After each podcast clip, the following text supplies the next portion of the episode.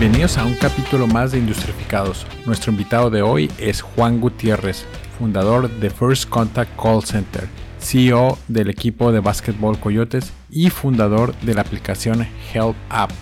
Esta aplicación se encarga de manejar la mensajería y paquetería para negocios y hoy nos platica las ventajas que tienen las empresas tecnológicas ante esta contingencia y las nuevas áreas de oportunidad que podemos explorar como emprendedores. Sin más que decir, los dejo con el capítulo. Juan José Gutiérrez, bienvenido. Tú eres eh, egresado de, contabilidad, fuiste CEO de Viajes Internacional durante cinco años, fuiste manager de Lexicon Marketing durante cinco años, eres fundador de First Contact Call Center, eh, ya llevas 11 años ahí, eres CEO y fundador de Coyotes, un equipo de básquetbol, y actualmente también eres CEO y fundador de Hell App, que es como el Rappi o el Uber Eats de, de aquí de la región, ¿no? Nos, Así es, Miguel. Perdón, ¿por qué nos platicas un poquito de, de, de tu, un resumen de, de cómo empezaste todo esto.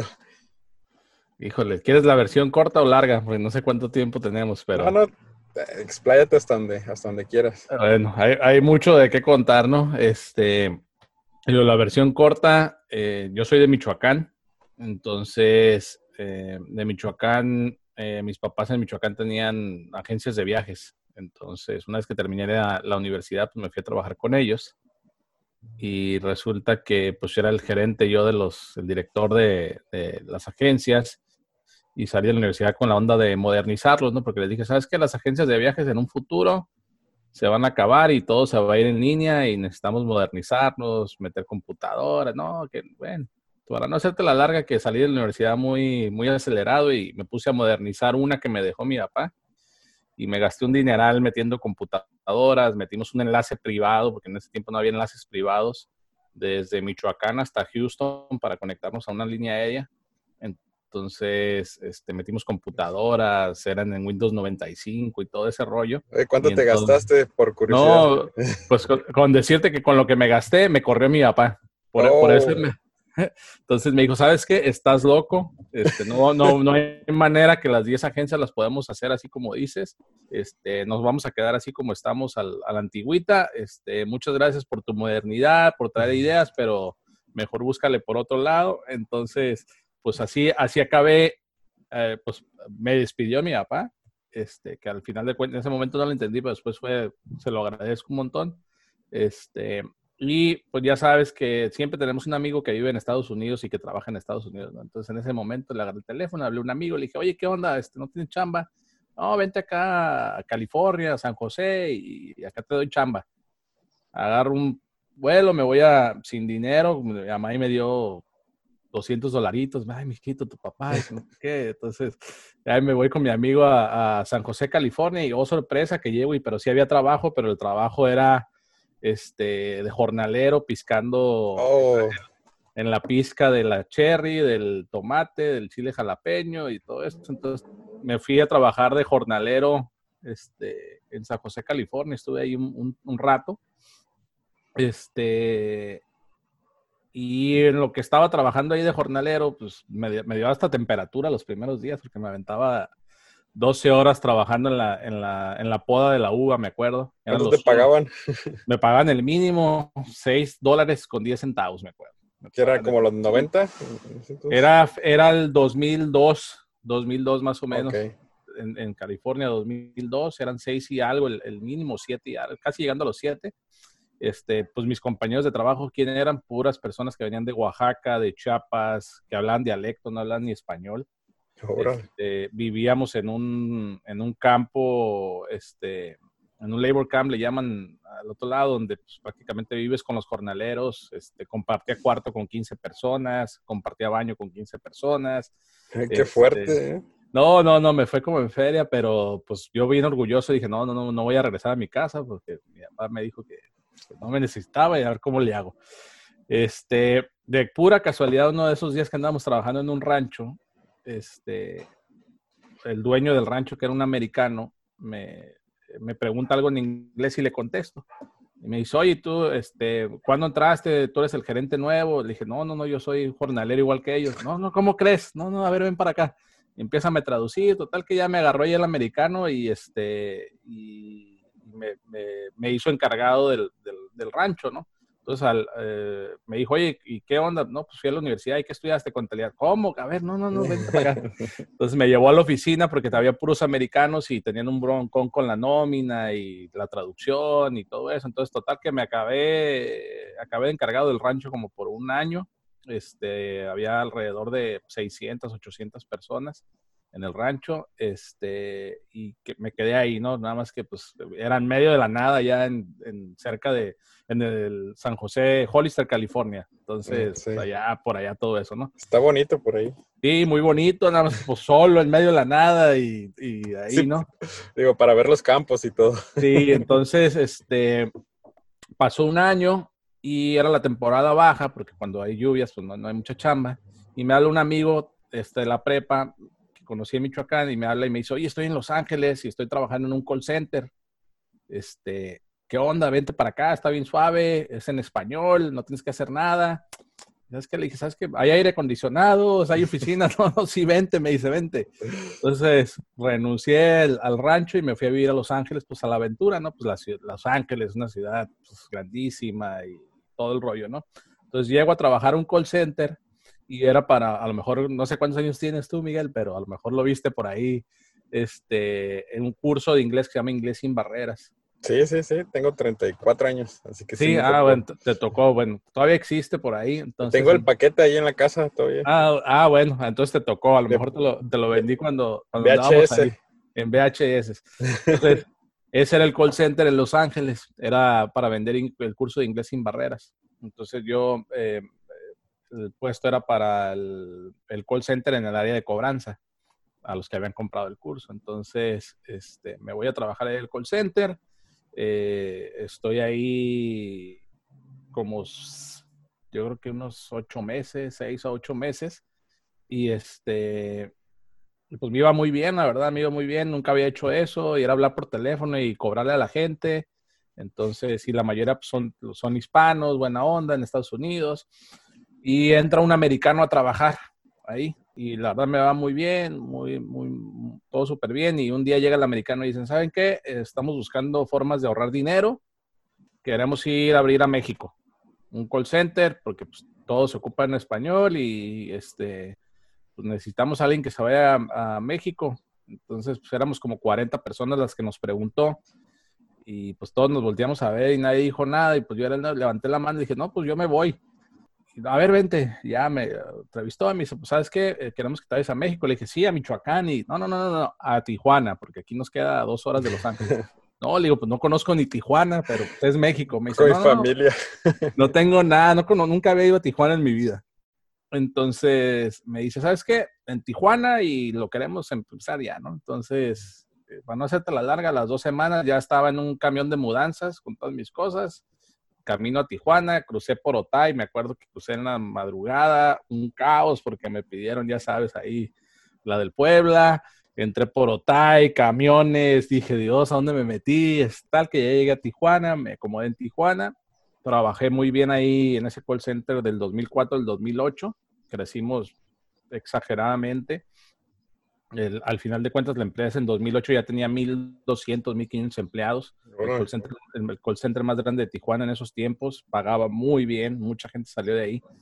Pero pues en 2008 se viene la recesión, que prácticamente medio parecida a esta, y un día me hablan y me dicen, ¿sabes qué? Pues se acabó, hay que despide a todos los que contrataste. Yo en ese, a mi cargo tenía como 400, 300 personas.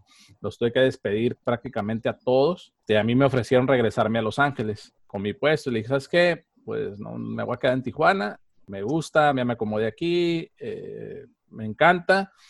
Y pues de una vez también ponme en la lista de, de los que se van, ¿no? Entonces me liquidan, agarro mi liquidación. Con eso contrato a, algunas personas que ya había despedido en ese momento y me abro un mini call center de cuatro o cinco personas y los ¿Ya conocías?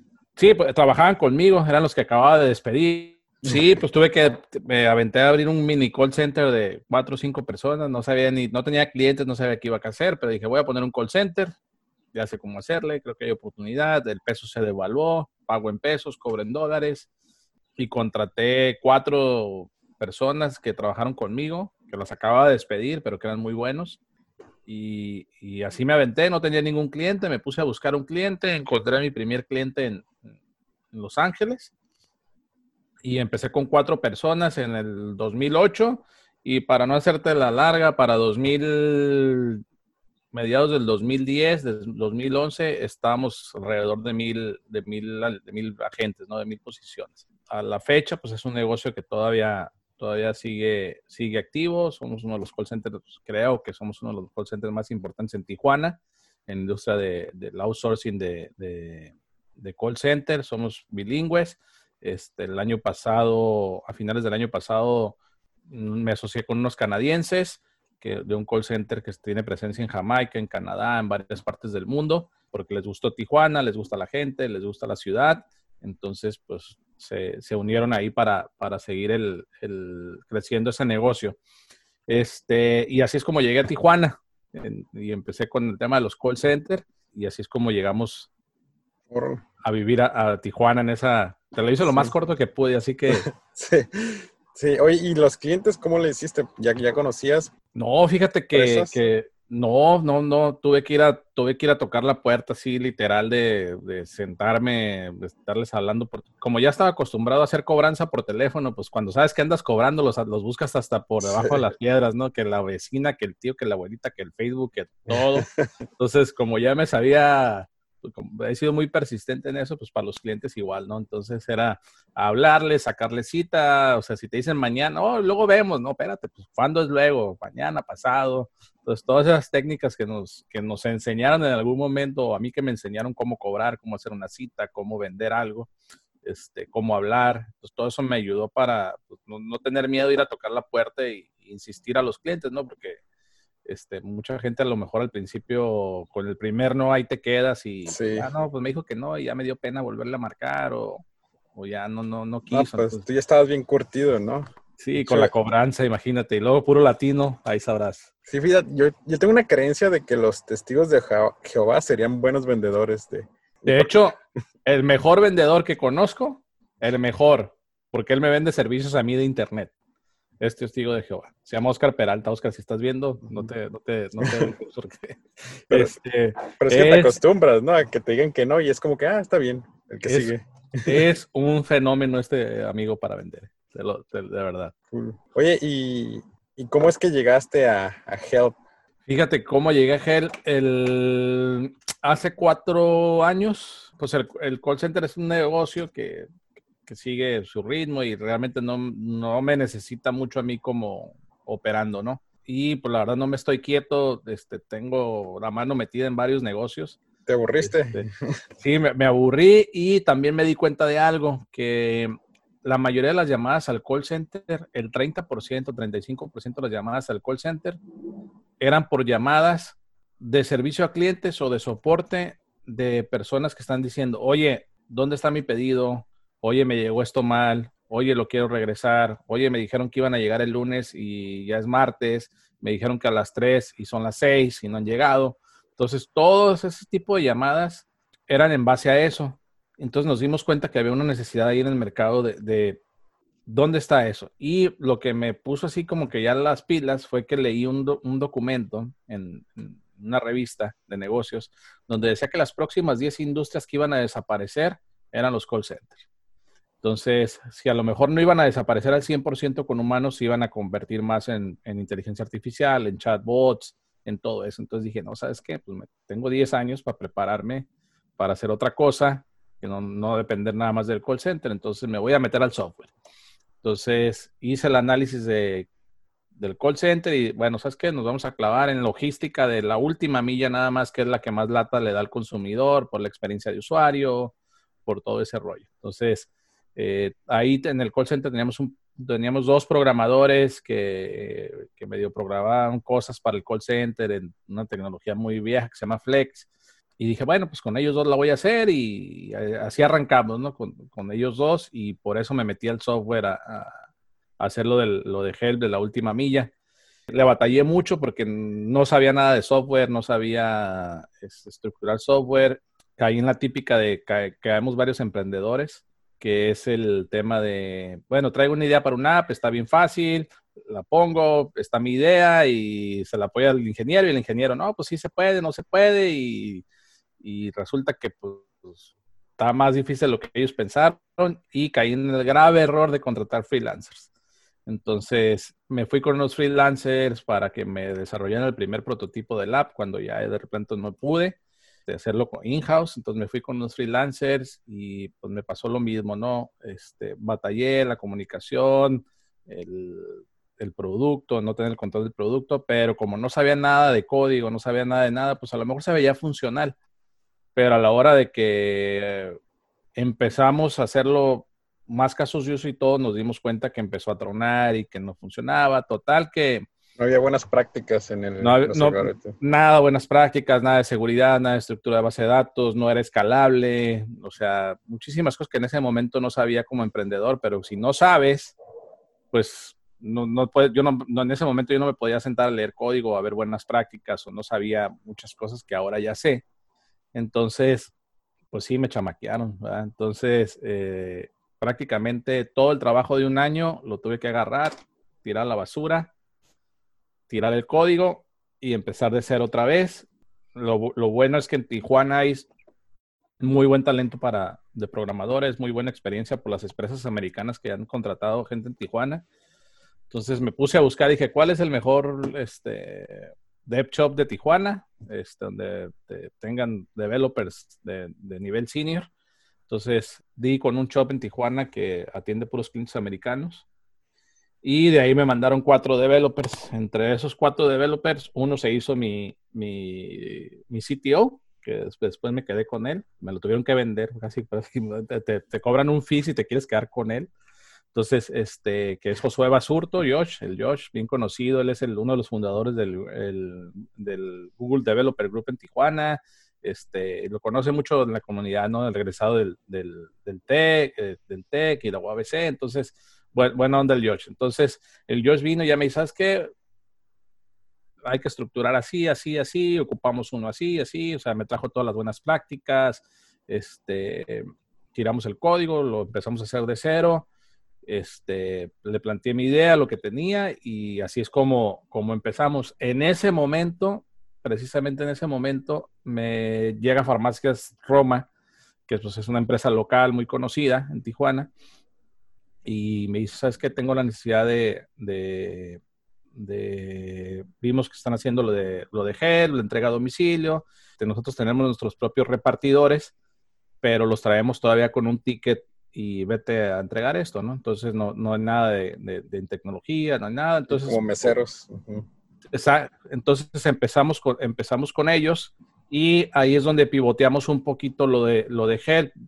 empezamos tratando de ser un Uber Eats o un Rappi, donde nosotros teníamos nuestros propios repartidores nosotros controlábamos todo el proceso.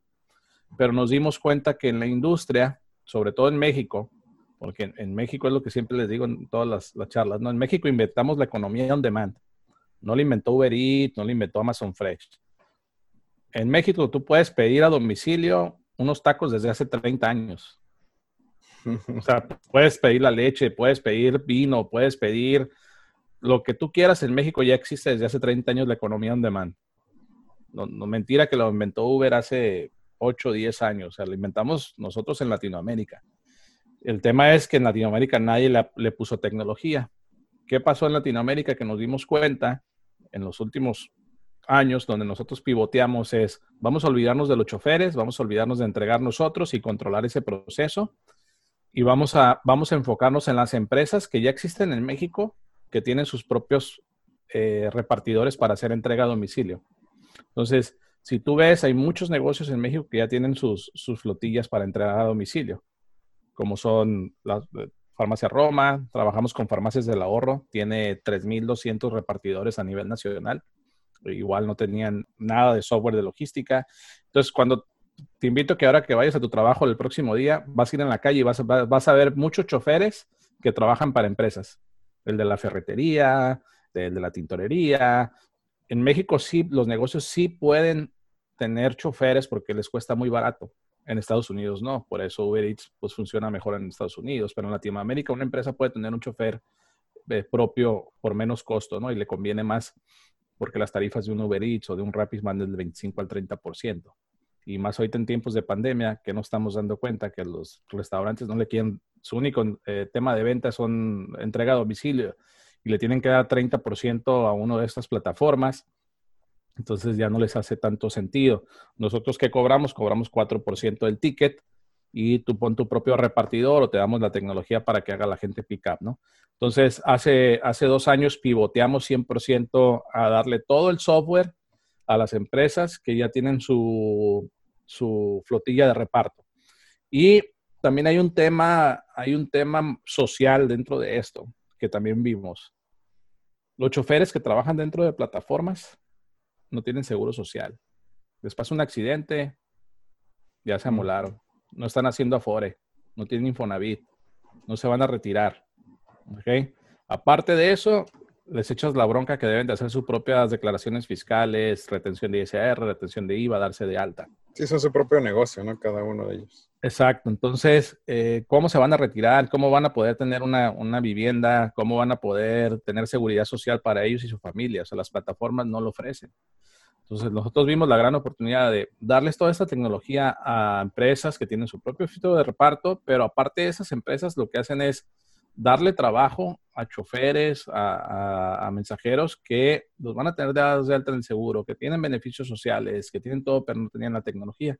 Entonces, en eso es donde estamos ahorita pivoteando. Bueno, que ya tenemos dos años ofreciendo esa tecnología a empresas que hacen su propio reparto.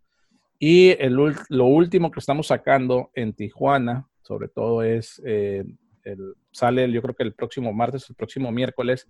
Ahora sí ya creamos un, un plugin, una, una, app, un marketplace que es para los negocios, donde tú puedes subir tu negocio a ese marketplace y se conecta a, a tu equipo de reparto para que haga pick up los, los, los, los negocios, ¿no? Entonces ahorita es donde por emergencia estamos sacando ese marketplace y queremos ayudar a conectar negocios que tienen choferes parados. Te voy a poner un ejemplo. Me habló un amigo, eh, este, Ángel de Arcus Nexus. Este, oh, sí, lo entrevisté hace poco. Ah, bueno, el Ángel me habló y me dijo, oye, tengo un amigo con un taller mecánico que tiene 15, 15 choferes, bueno, 15 trabajadores que pues ahorita se le bajó mucho la chamba, ¿no? Entonces, ¿qué los podemos hacer? O sea, no, no, no hay chamba. Entonces, y así hay muchos negocios. Entonces, prácticamente lo que vamos a hacer es poder, yo como dueño de negocio, si tengo choferes parados, los vas a poder subir a Help para nosotros mandarte trabajo. Pero al dueño del negocio, para que el dueño del negocio pueda tener un ingreso que le pague el otro negocio por los servicios de entrega. Y el que entrega Oh, que, es, el dueño del negocio. Le vamos a pagar al dueño del negocio, no le vamos a pagar a los choferes para que él pueda pagar su vehículo, pueda pagar su renta, puede pagarle a sus choferes y no los despida. Pero es, es más de, es un, una conexión que vamos a hacer de entre negocio a negocio. Entonces, eso es donde estamos ahorita con Gel después de, de, cuatro años, ¿no? Ok, están pivoteando un poquito hacia, hacia la parte más empresarial, ¿no? Que, que el geek economy, ¿no? Sí, entonces la verdad estamos, creemos mucho en el tema social que esto puede darle, cómo puede ayudar a los pequeños negocios y este, y pues con, y, y a lo mejor tenemos el, el, el, compromiso porque pues es bien fácil que te digan, ah, mira la app, no, pero es que en la otra app se ve mejor, ah, es que la otra funciona. Pues sí, pero ellos tienen presupuestos de ni siquiera te puedo decir cientos de millones de dólares. O sea, nosotros lo que hacemos lo hacemos con gente de Tijuana que funciona muy bien, que estamos a la par. Entonces, y, eso es donde andamos ahorita, donde andamos pivoteando, pero ahí, ahí vamos con ese proyecto. Oye, ¿y cómo es el porcentaje de ventas ahorita? O sea, ¿aumentó con la contingencia? Más o menos un porcentaje que, que tengas ahí. Sí, fíjate, bueno, cuando menos en el tema de temas de, de pedidos. de, a nivel supermercado, y farmacias, primera necesidad, yo creo que se fue al, se dobló. O sea, estamos hablando que, un, un 100%, ¿no? En el tema de restaurantes, creo que no ha subido tanto. Creo que no, no ha subido tanto. sí hay un repunte, pero no, no tanto. te digo porque lo vemos, porque entre otras cosas que tenemos, tenemos dos franquicias de unos, de unos cafés locales en, en, Tijuana. Entonces sí hemos visto los restaurantes que están un poquito, sí con entrega a domicilio, pero no como hubiéramos querido. Entonces no sé si el, volumen de comida a domicilio ahorita esté tan, tan, tan arriba y a lo mejor lo puedo entender, ¿no? Porque la gente me dice, oye, no sé si me voy a quedar sin trabajo, necesito ponerme a ahorrar, no voy a comer, no voy a pedir comida todos los días. Porque sale caro. Entonces, o puede ser el tema de, bueno, ¿y cómo sé si, si no está enfermo el cocinero? También creo que hay un, tema por ahí en eso. O sea, quisiéramos apostar a que sí el, restaurante repunte en cuanto salgan más guías de, eh, bueno, la gente tenga más confianza en comer en casa o tenga un poco más de certeza económica. Y, en cuestión de, precios, ustedes contra la competencia que hay, este, ¿es similar, es menos, es un poquito extra? No, totalmente, o sea, estamos muy, muy, muy por debajo de, lo que podría cobrar alguien más. Te digo, cobramos, normalmente una plataforma te va a cobrar entre el, si eres una cadena con muchísimas sucursales y tienes una buena negociación con cualquiera de estas plataformas, te van a cobrar entre el 15 al 25%, pero si eres muy grande, ¿no? Si eres un restaurante pequeño o, un pequeño negocio, pues te van a cobrar entre el 25 al 30% del ticket. Digo, lógicamente ellos te lo llevan, ¿no? Nosotros lo que hicimos, ¿sabes qué? Vamos a olvidarnos de eso. Nosotros cobramos 4% del, del, del, valor del ticket cuando te subes al marketplace, ¿no? Que es el, app que vamos a lanzar la próxima semana. Nosotros te llevamos los clientes, te subimos a la app te hacemos todo, 4%. Y el software de logística per se, que es a lo mejor una, una empresa grande que solamente quiere el software de logística para ya conectarlos ellos a su RP, a su e-commerce, a su Shopify, a su Magento, a, cualquier punto donde ya tengan ellos que nada más quieran el software de logística, eso está bien fácil. Cobramos 500 pesos mensuales por, por repartidor, por chofer. Y es una licencia, es un, un arrendamiento de software, un SaaS, como se le llaman, Software as a Service es un producto SaaS donde no hay contrato, donde es mensual, donde pagas por el número de repartidores que tienes, no cobramos setup, todo es en la nube, no hay licenciamiento anual. Entonces también, también nos, nos hemos rompido, eh, hemos roto mucho el, perdón, hemos roto mucho el paradigma del fee o del contrato a largo plazo, porque algo que nos damos cuenta en México, que hay muchos empresarios que hasta están asustados porque piensan que les vas a llegar con la venta de un licenciamiento anual un Serafi de dólares. dólares, sí, de 10 mil dólares, de 20 mil dólares y que al año esto, más que tienes que comprar un servidor. Entonces, a veces hasta nos cuesta trabajo que entiendan que, pues, a veces me dicen, oye, pero ¿por qué tan barato? Oye, ¿por qué así? Le digo, no, pues es que así ya se usa, o sea, ya, y ahorita tú puedes comprar una licencia de, de Office por 3 dólares al mes. Entonces ya, ya no es que tienes que comprar la paquetería. Entonces, sí nos ha costado trabajo claro. E, ese modelo, pero por una parte para el empresario está bien, para el pequeño negocio está bien, ¿no? De que no, tienes que descartar.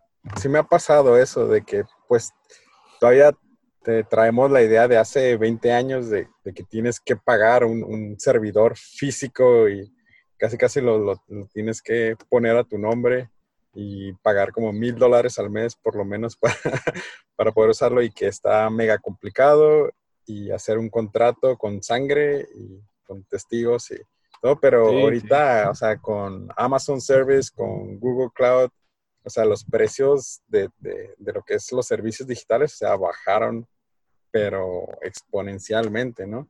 Entonces, por eso es que ahorita una app es como, o, un, o una compañía SaaS es como más redituable, ¿no? En, en, sí, lo que se tiene que, supongo lo que tú te tienes que preocupar más es de que funcione la aplicación y de que sea amigable con, con los usuarios. Fuera de eso ya es mantenimiento y darle seguimiento a, los clientes, ¿no?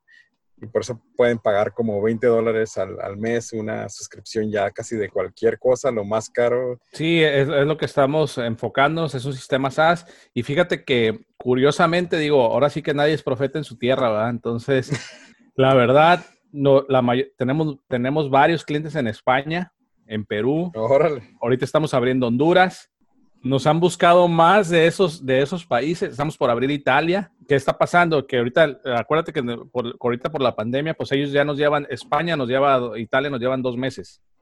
Sí. Entonces, Nos han contactado varias empresas de entrega a domicilio, sobre todo de, son, porque también nuestro software sirve para habilitar mensajerías. Una, si tú eres un emprendedor y quieres abrir tu empresa de mensajería, pues prácticamente Help te sirve para coordinar las entregas de tus repas con tu cliente y el, app para que puedan rastrear tus pedidos, ¿no? Entonces, tenemos varias empresas de España que son emprendedores que se juntaron y dijeron, ¿sabes qué? Yo, yo voy a meter 10 repartidores en bicicleta. Entonces, les damos el app para los repartidores, el app para las tiendas, para los restaurantes, para las papelerías. O sea, estamos viendo que se están haciendo microempresas de mensajería chiquititas cubren a lo mejor una colonia o que cubren un sector muy pequeño, pero en bicicleta. Digo, también en Europa por las calles y la movilidad, pero están generando varias empresitas de mensajería porque las empresas grandes de mensajería están colapsadas, o sea, DHL, FedEx, UPS, o sea, todo lo, o, las que se tengan ahí localmente están totalmente colapsadas. Y estamos viendo que estas empresas de España, pues te pongo el ejemplo, no solamente son restaurantes, o sea, hay de todo, o sea, está la, eh, es la ferretería, es, la papelería, la farmacia, o sea, eh, y creemos fuertemente que eso se va a mudar, esa tendencia puede ser que nos pegue algo así acá, ¿no? Este, vamos a ver, yo creo que esperamos que va a haber varios emprendedores que creo que van a empezar a abrir sus propias empresas de servicio a domicilio eh, con mensajeros, ¿no? O, varios, te pongo en, Tijuana, ahorita tenemos un, chavo que, que lideraba una, una, flotilla de Ubers, ¿no? Ya ves que se dieron como eh, grupos de que, ah, somos 25 Ubers y andamos todos juntos y entre ellos se cuidan y todo. Oh, sí. Entonces, este, conocí un chavo por pura casualidad de ellos. Ahorita lo, lo, estamos ayudando para que abra su, su, propia empresa de mensajería y va a usar Help. Ya le conseguimos algunos clientes que me han estado hablando porque me dicen, oye, ¿tienes mensajeros o tienes choferes? No, no tengo, pero mira, usa, este, usa esta persona. Entonces van a usar el software para ellos crear su propia empresa de, de mensajería. Entonces, creo que va a haber, se va a ver mucho esa tendencia eh, ahora, en, ahora en México.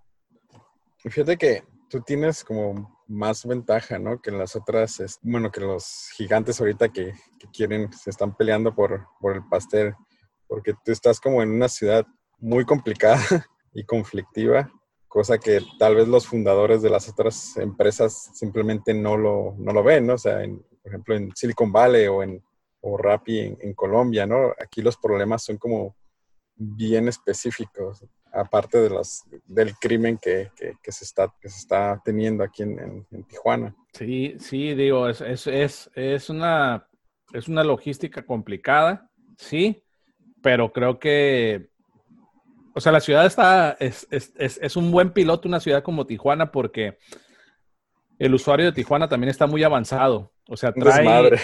No, aparte del desmadre, deja de eso. O sea, es un, es un usuario que te exige, ¿por qué? Porque nosotros en las estadísticas de las descargas del app, porque tenemos una app que es el, rastreador, digamos así, el tracker, donde tú puedes pedir ahorita por Farmacia Roma un pedido, te va a llegar un mensaje de texto y puedes rastrear el pedido, ¿no? En nuestras estadísticas vemos que, eh, a diferencia del, del, sur, 30% es en el sur iOS, 70% es Android. En el sur.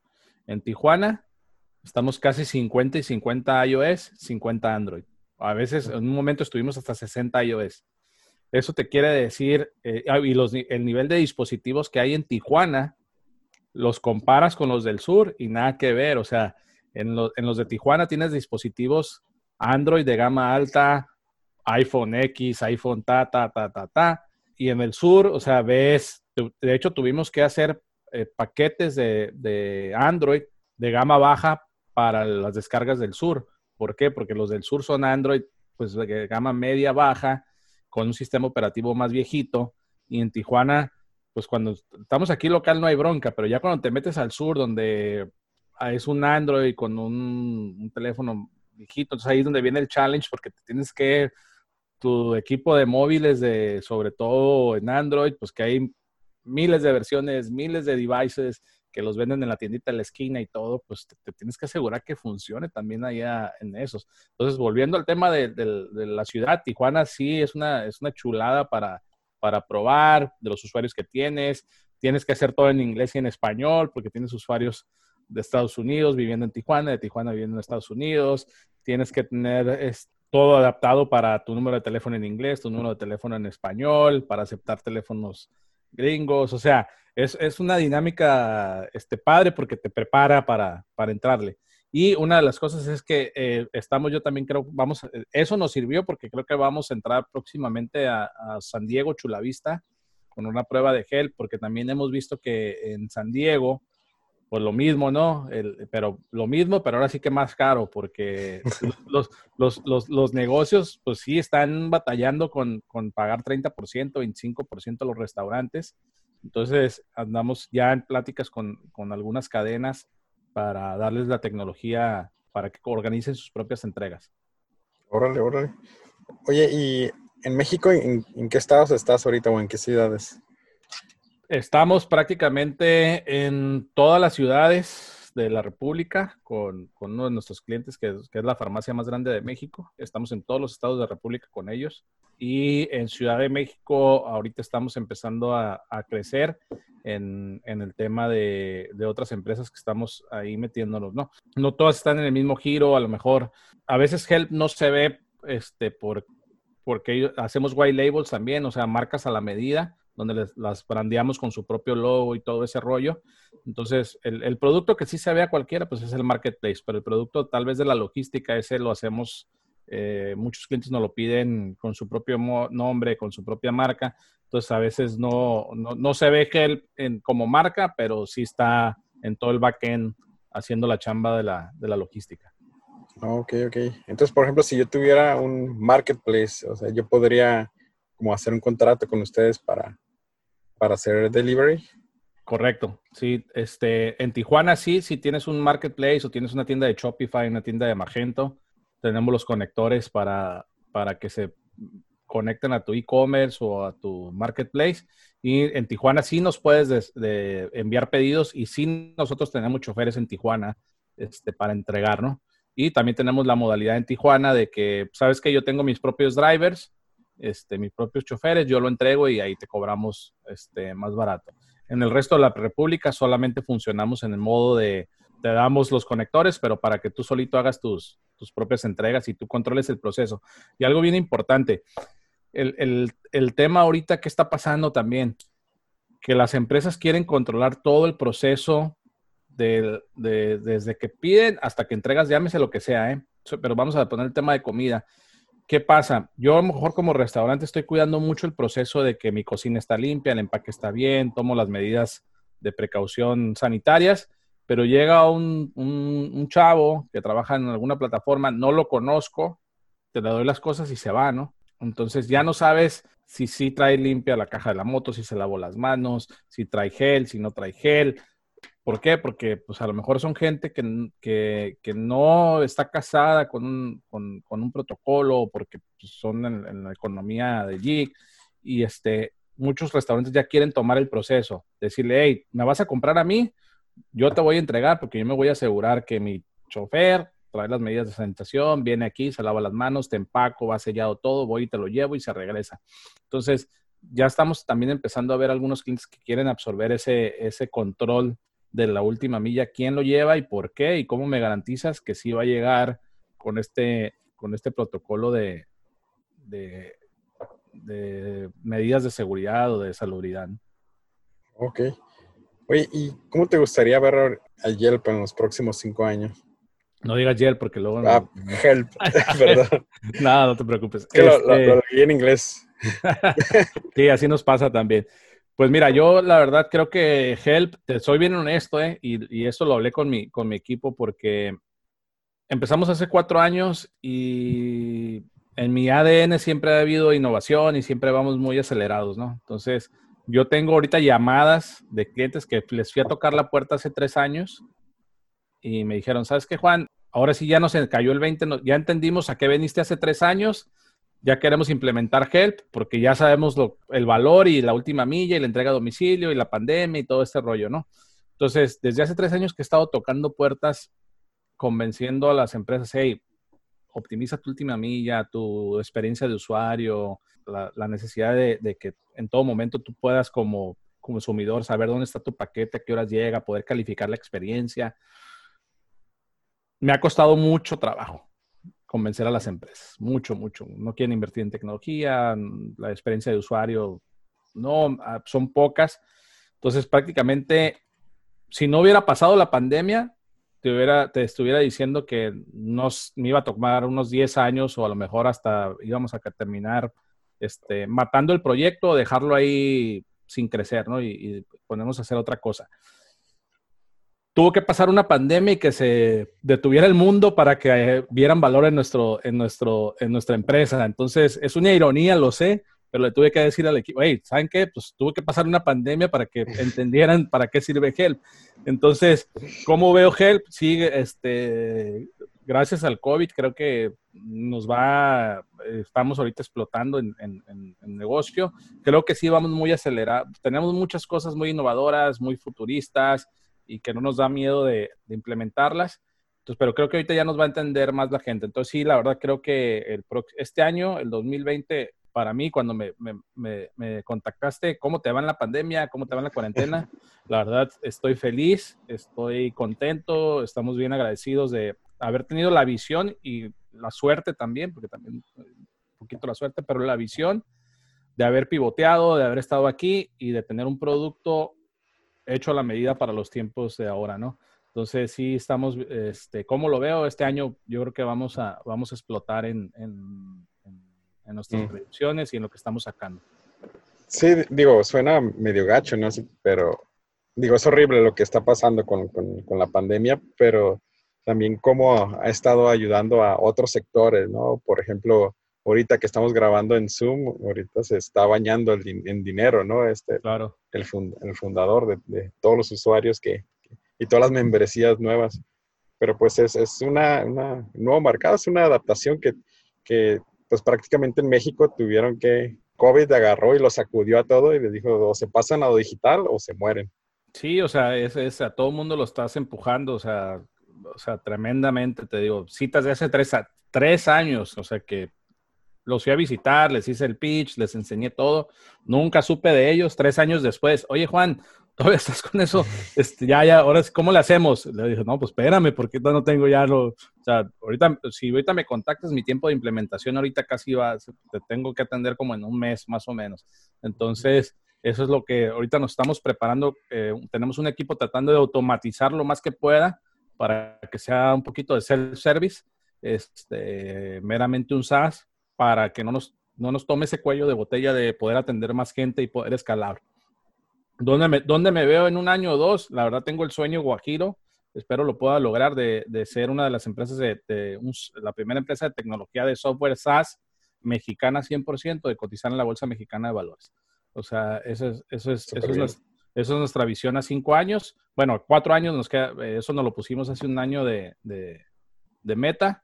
Este, estamos trabajando con, con, consultores, con todo para tener gobierno corporativo en la empresa, tener toda la documentación, todo lo que se ocupa para poder llegar a la Bolsa Mexicana de Valores en, en cinco años. Ojalá, es, es, es, un sueño guajiro. Hay muy poquitas empresas cotizando en la Bolsa Mexicana de Valores de cualquier industria y de tecnología, pues menos, ¿no? O sea, hay una o medio una, dos. Tenemos, tenemos muy buenas de tecnología en México, o sea, grupo 3 de los de, de los de nómina, pues son súper eh, empresa, pero en la Bolsa Mexicana de Valores no, nadie le entra. Entonces, eso, eso es nuestro, nuestra tirada a cinco años. ¿Y no te gustaría ir como a Y Combinator o algo así? De... Fíjate que, fíjate que ya, ya pasé por dos muy buenas experiencias. Solicitamos a Y Combinator, no nos aceptaron. Pero cuando te platiqué que me chamaquearon con lo de, con lo de los freelancers, dije, ¿sabes qué? Me voy a educar. Entonces me fui a, me fui a, San, a San José, a Silicon Valley, San Francisco, y este, me fui a una aceleradora que se llama Manos Accelerator, que es una empresa para latinos. Y este, aprendí mucho ahí. Y el, en noviembre pasado, afortunadamente, tenía cuatro años solicitando el ingreso a un, a un tipo diplomado de negocios de Stanford, de la Universidad de Stanford, para latinos. Entonces, recién me gradué en, diciembre de, de, la, se llama ELBAN, que es apoyo a puros latinos para empresas de, de, tecnología. y la verdad me aprendí súper bien y he recibido muy buenos contactos de ahí para temas de todo, ¿no? Desde de tecnología, mentores de tecnología, este, abogados. Eh, no hemos necesitado inversión ahorita, pero nos conectaron con, muy buenos temas de inversión. Entonces, el, el ecosistema latino en Estados Unidos está súper mega bien visto ahorita y ven Latinoamérica como una inversión muy, muy, muy, muy buena. Y cuando les dices que eres de Tijuana o que tu negocio está en Tijuana y, después de la graduación invité a varios a Tijuana, alcanzaron a venir y lo único que hicieron es se subieron a un avión, llegaron a San Diego, fui por ellos en la mañana, los crucé, los traje a que vieran la empresa, conocer Tijuana, comieron de maravilla, los crucé en la noche sus los llevé los taquitos, claro. Este, cruzaron, en cruzaron en la noche de regreso y ya estaban en la noche en su casa en, Silicon Valley otra vez, ¿no? Les, les, encantó eso y se emocionaron. Oye, pues, ¿qué más podemos hacer? O sea, hay muy buena oportunidad, todo más barato. Entonces, creo que sí, sí va por ahí. Ahorita no, mis planes ya no está ahorita meterme en alguna aceleradora o en, algún tema de esos. Me ha ido muy bien con los dos intentos que, que, hemos hecho. Nos han invitado mucho, pero creo que ahorita nos vamos a enfocar en, en, atender la demanda de nuestros clientes. Órale, super padre. No, no esperaría que, que, digo, que vieran a Latinoamérica como un potencial para, digo, o sea, los precios son abismalmente diferentes, ¿no? O sea, son fracciones. Fíjate, de, de COVID para acá, el e-commerce en México está creciendo 300%. Entonces, eh, eh, México va a explotar a nivel mundial en e-commerce, este, todas las estadísticas, todo apunta, o sea, a pesar de la recesión, a pesar de la incertidumbre, a pesar de todo, o sea, el, el, consumidor mexicano, sea lo que sea que tenga que comprar, no sea primera necesidad o no, el comercio electrónico en México ya explotó. O sea, el que, el, que se ponga listo y, se suba al barco del e-commerce ahorita, ya, ya, ya la hizo. Oye, ¿qué le recomendarías a alguien que está empezando ahorita algo en, línea aquí en México? Oh, eh, hay de todo, Miguel. La verdad, creo que hay demasiadas oportunidades. Creo que hay que, hay que pensar a futuro y a lo mejor uno, le, comenzar a leer, ¿no? Comenzar a investigar qué está pasando. Eh, nosotros lo que estamos haciendo es leyendo mucho de Corea del Sur, de Italia, de España, qué, está pasando y cómo, cómo se transformaron los negocios en esos países que ahorita están empezando a reabrir y cómo le das la vuelta a eso. A lo mejor no, quiero ser muy catastrófico ni mucha ciencia ficción, pero realmente la nueva normalidad o el new normal, realmente sí, sí creo que, que va a ser una realidad. Y he hablado con algunos empresarios locales, amigos míos, o clientes que me llaman y me dicen, no, pues es que vamos a esperar a que esto pase para, no, pues si te esperas a que esto pase, ya cuello, o sea, no, o sea, hay gente que todavía piensa que su negocio va a sobrevivir de la manera como lo hacía. O sea, estoy hablando de cualquier tipo de negocio. Entonces, mi consejo, ¿cuál es? Ponte a ver qué negocios están durmiendo, no se están adaptando, no se van a adaptar a la nueva normalidad y va a haber servicios de todo, o sea, va a haber lavanderías, va a haber ferreterías, va a haber farmacias, va a haber plomeros, electricistas, o sea, van gente va a ocupar servicios de la nueva normalidad y muchos no se están adaptando a esto. O sea, si tú vas a recibir un plomero en tu casa, ¿cómo lo vas a recibir? O sea, le vas a hablar, al, vas a seguir usando el que estaba ahí en la calle que tiene su letrerito a lo mejor no, vas a decir, ¿sabes qué? Pues déjame buscar uno que esté certificado, que cuando menos me garantice que trae guantes, careta. Sí, es peligroso ahora sí. Sí, entonces, ¿cómo, ¿cómo te vas? ¿Qué negocios se están quedando fuera de la nueva normalidad y se están durmiendo? ¿no? Hay muchos que, o, uno les va a dar flojera y no, sabes que ya, vámonos, pero creo que hay muchísimas oportunidades y lo más bueno de todo, que no te cuesta nada. O sea, tú te abres un Shopify ahorita o un Magento 20 dólares al mes. Con 20 dólares al mes y ya está. O sea, te puedes tener una línea de teléfono con IP que te cuesta 5 dólares al mes y puedes sonar súper mega profesional con un IBR de gracias por llamar a Miguel Reinaga por este momento. O sea, puedes aparentar ser una empresa este, muy grandota sin serlo y bien profesional. Yo tengo dos años insistiendo un montón con, con el tema de, los, de las cocinas fantasma estamos ahorita en el proyecto de, transformar nuestras dos, nuestros temas de, franquicia y, restaurantes. Queremos ver cómo las cocinas fantasma o las bodegas fantasma, que es prácticamente no son centros de distribución donde hay despachas. Entonces, las cocinas fantasma este, son una gran opción para los restaurantes porque puedes tener cuatro o cinco marcas en un solo lugar, todo enfocado a domicilio, donde no tienes que desgastarte por, híjole, nomás puedo meter eh, poquitas personas, distancia social, el ticket ya no va a ser el mismo. Entonces creo que un gran futuro del, en el tema de la comida puede ser las, las cocinas fantasma, los, super, los supermercados fantasma, las ferreterías fantasma, o sea, pensar en ese tipo de negocios creo que, que sí va a ser. Te pongo un ejemplo. Ayer nos habló un cliente, a lo mejor los conoces, de la salsa La Perrona. Ah, sí, sí, lo conozco. Sí, este, el Huicho nos habló, estuvimos en contacto con su hermana, entonces vamos a subir salsa La Perrona al marketplace, entonces vas a poder pedir tu kit y llevarlo a domicilio, pero pues, nos, vamos a concentrar en centros de distribución chiquitos para poder eh, tener en toda la ciudad, ¿no? O una promoción si vas y haces pick up a una de sus ubicaciones. Entonces, ese tipo de emprendedores, ese tipo de personas que ya están buscando ahorita cómo hacerle, este, son los que, los que hay mucho negocio, la verdad. Creo que, hay muchas, yo creo que más que nunca hay oportunidades ahora. ¿eh? O sea, creo que es un buen momento para emprender, fuera de que alguien más te lo diga que no.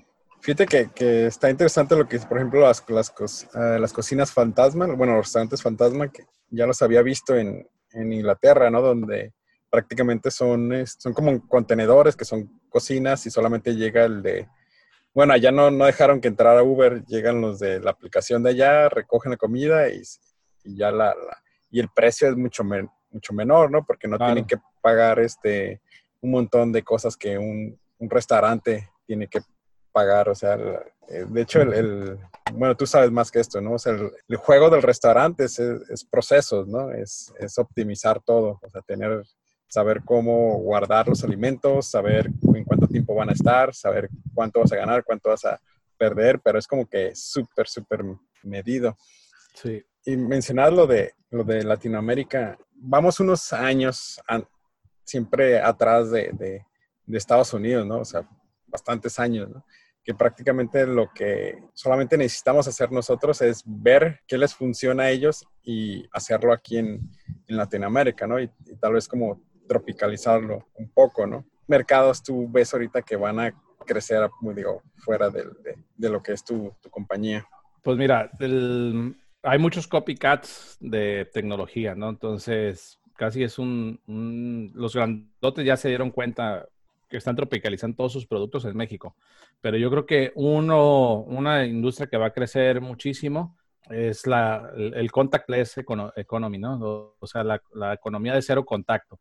Este, hay un, white paper muy interesante, te lo voy a pasar ahí después si lo quieres compartir. Sí, sí, por favor. Este, está muy, muy interesante y yo creo que una de las industrias que van a crecer mucho pues, es la de, la de fintech, el tema de pagos y de todo eso, porque todavía muchísima gente en México sigue usando efectivo, ¿no? Es una industria que creo que va a explotar también.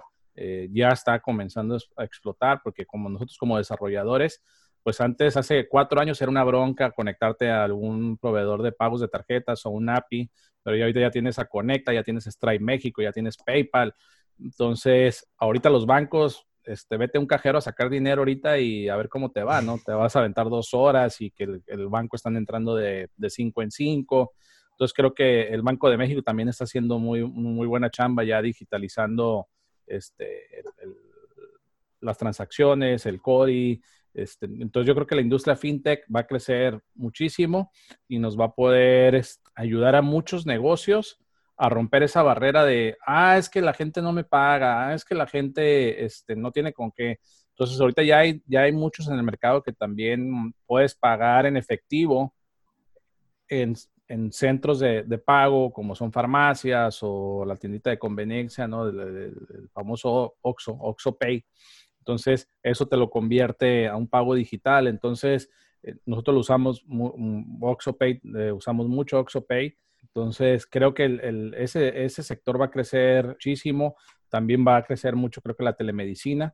no estamos acostumbrados, el mexicano, que quiero, voy, me toca, me hace, pero creo que la telemedicina también es un sector que, que va a crecer muy, muy, muy, muy, muy, muy agresivo, eh, sobre todo pues para la, la, población vulnerable, ¿no? Que, que yo no voy a querer sacar a mi abuelito a llevarlo al doctor o que me, que me lo recete el doctor vía Zoom. Creo que, que eso va, va, a subir, lógicamente, la logística, pero a, nivel centros de distribución, a nivel de, de transportistas grandes, también va, va, creo que es una industria que va a subir demasiado. Todo lo que se ocupe para trabajar desde casa, muebles para que estés en tu casa cómodo, sillas para tu casa, todo lo que sea para tu casa. O sea, todo, todas esas industrias creo que, que, les va a ir muy bien. La, la, educación en línea también. Tengo un amigo que tiene una universidad en Tijuana y este dijo, sí, ¿sabes qué? Este, uh -huh. Se volcaron 100% ya en línea se están usando Google Classroom. Entonces pivotearon en, o sea, un plan que tenían dos años de, ah, vamos a ofrecer clases en línea y todo, en un mes lo sacaron. Entonces ya le dije, ya ves, canijo, ¿qué te costaba hacerlo?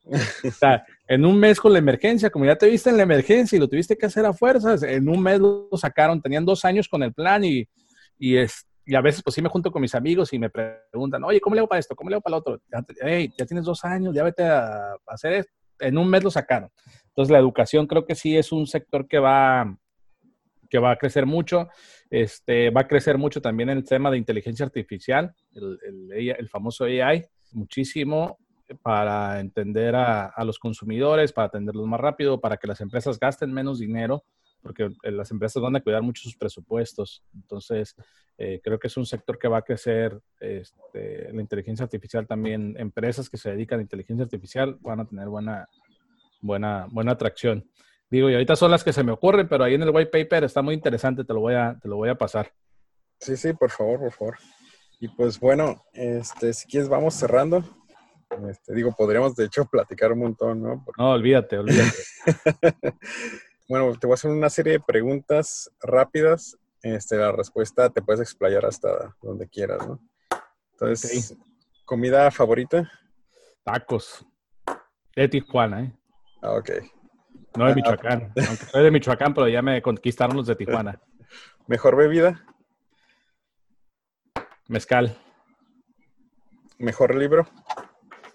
Zero to One. Cero a uno. Ok, sí, está bueno ese ya. ya es, es, mi favorito. ¿Mejor momento? 2020. Si pudieras regresar al momento en que terminaste la preparatoria, ¿qué cambiarías? Mi corte de pelo. Veo las fotos y digo, oh my God. Está buena esa. Y si pudieras enviarle un mensaje de WhatsApp a todo México, ¿qué diría? Híjole, ¿qué diría? Este, cualquier persona que la pueda apoyar en lo que yo hago, mándame un WhatsApp y te pongo gel gratis. Si me dices que lo necesitas, ahí está. Este es el futuro, úsalo. Y te lo digo en serio, o sea, cualquier persona que necesite ayuda, que lo pueda hacer, eh, ahí está gel, ¿no? Órale, órale. Lo ponemos ahí en los comments. Sí, sí, con gusto, este, y sobre todo si, si hay gente de Tijuana que, que, que quiera, que esté interesado, con mucho gusto lo, lo vamos a hacer. Juan, muchísimas gracias.